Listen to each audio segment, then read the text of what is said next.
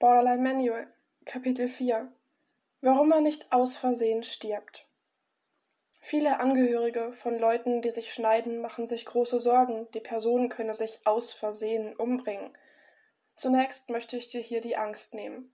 Es ist wirklich nicht so einfach, aus Versehen zu sterben. Ich meine jetzt mal harte Realität. Selbst wenn man eine Arterie erwischt beim Schneiden, ist es meist nur eine sehr kleine, sogenannte Arteriolen, und man hat viele Stunden oder sogar einige Tage Zeit, bis man durch die Wunde so viel Blut verloren hätte, dass man daran sterben könnte. Die Arterien, bei denen es wirklich gefährlich werden könnte, sind meist eher schwer zu erreichen und die Wahrscheinlichkeit, dass man eine solche aufschneidet, ist daher recht gering. Und selbst wenn das passieren sollte, bleibt einem genug Zeit, um einen Arzt anzurufen. Die Fachlektüre sagt dazu, Suizidversuche mittels Pulsaderschnitte am Handgelenk bleiben bekanntlich meistens erfolglos, wenn die Gefäßwand bzw. die Blutgerinnung nicht pathologisch verändert ist. Eine tödliche Verblutung kann aber auch dann entstehen, wenn die Schlagader nicht, wie üblich, vollständig quer durchtrennt, sondern in ihrer Längstrichtung, ge äh, Längstrichtung geöffnet oder inkomplett quer angeschnitten werden.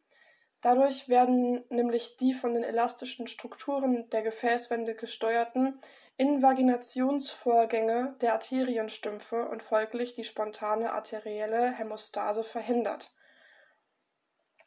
Also, wie gesagt, es ist wirklich nicht so einfach, aus Versehen zu sterben.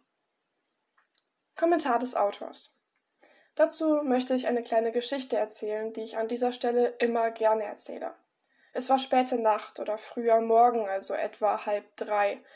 Ich wollte noch die letzten Stunden Schlaf ergattern, denn am nächsten Morgen musste ich wie immer früh raus und dann zur Schule, die mit dem Bus etwa eine Dreiviertelstunde von meinem Dorf entfernt war.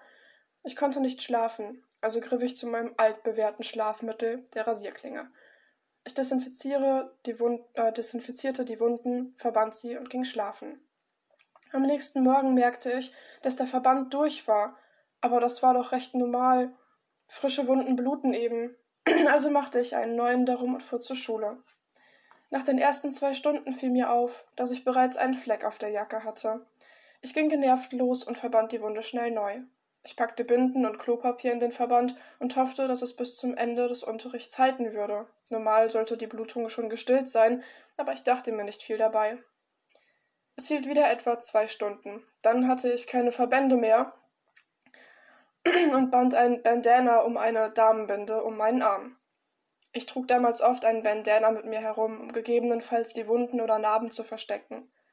Die letzten beiden Stunden waren Sport. Ich hatte mich schon eine Weile daran gewöhnt, im Pulli zum Sport zu gehen oder zu schwänzen, aber ich wollte gerne mitmachen, um meine Note nicht zu gefährden. Ich ging also aufs Klo und checkte den Verband. Wieder durch. Ich nahm die Binde ab und sah mir die Wunde mal genauer an. Da fiel mir erst auf, dass das Blut aus einem Schnitt heraus spritzte. Einen Augenblick sah ich fasziniert zu. Dann deckte ich schnell mit einer Binde ab und holte mir einen neuen Verband beim Sportlehrer. Das hier musste ordentlich sein, und mein Bandana würde da nicht lange reichen. Der Sportlehrer fragte zwar, wofür, doch ich sagte nur, das wollen Sie nicht wissen, und zu meiner Überraschung und meinem Glück stellte er keine weiteren Fragen. Druckverband, das hatte ich doch mal gelernt im Erste-Hilfe-Kurs.